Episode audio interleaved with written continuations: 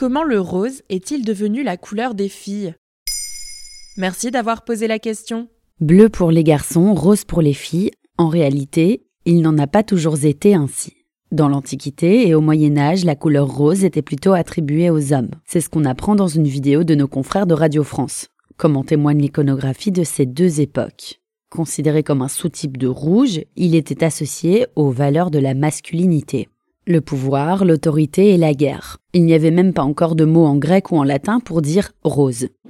Il devient une véritable mode à la Renaissance, mais principalement réservé aux élites et aux hommes et l'on gardait le bleu pour les femmes en référence au manteau de la Vierge Marie dans l'art. Et ça change quand? La symbolique des couleurs s'inverse vraiment à la fin du Moyen Âge durant la réforme protestante. Celle-ci identifie des couleurs plus nobles que d'autres, comme le gris, le brun et le bleu. Il est de plus en plus assimilé au pouvoir et donc aux hommes. Le rouge va petit à petit perdre la connotation d'autorité pour finalement être associé à l'amour une tendance entérinée en 1810 par l'écrivain allemand Goethe et son traité des couleurs dans lequel il énonce Le sexe féminin dans sa jeunesse est attaché au rose et au vert d'eau. Mais que se passe-t-il au temps moderne alors? C'est le tournant industriel. Au XIXe siècle, la chimie des couleurs permettra de démocratiser les vêtements colorés et d'en produire en quantité. Toujours selon Radio France, les enfants sont les premiers à expérimenter l'opposition rose-bleu, mais dans des teintes pâles, bleu ciel et rose pâle. Mais cette mode se fixe surtout chez les élites.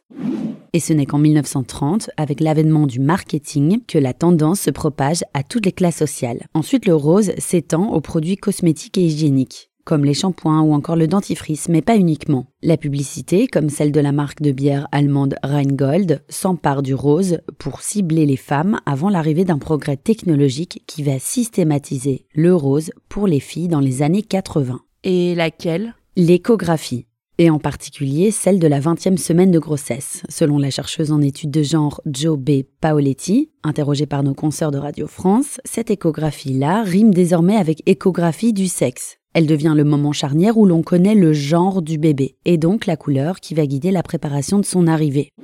En fait, la chercheuse explique que dans une société de consommation, savoir si l'on attend une fille ou un garçon permet d'orienter ses achats entre les vêtements, les jouets et la peinture pour la future chambre du bébé. Selon Emmanuelle Berthaud, historienne spécialiste de l'histoire des femmes, également interrogée par Radio France. Autrefois, on achetait dans une famille un vélo rouge qu'on se prêtait entre frères et sœurs. Dans un contexte d'essor du capitalisme, il est devenu plus lucratif pour les marques de produire et de vendre un vélo bleu aux garçons et un vélo rose aux filles. Enfin, les caractéristiques prêtées aux couleurs se sont aussi affirmées. Le rose symbolise la douceur, la sensibilité et la féminité, ce qui explique qu'il est plus difficile pour un homme de porter du rose que pour une fille de s'habiller en bleu. Voilà comment le rose est devenu la couleur des filles. Maintenant, vous savez. Un épisode écrit et réalisé par Johanna Cincinnatis. Ce podcast est disponible sur toutes les plateformes audio. Et si cet épisode vous a plu, n'hésitez pas à laisser des commentaires ou des étoiles sur vos applis de podcast préférés.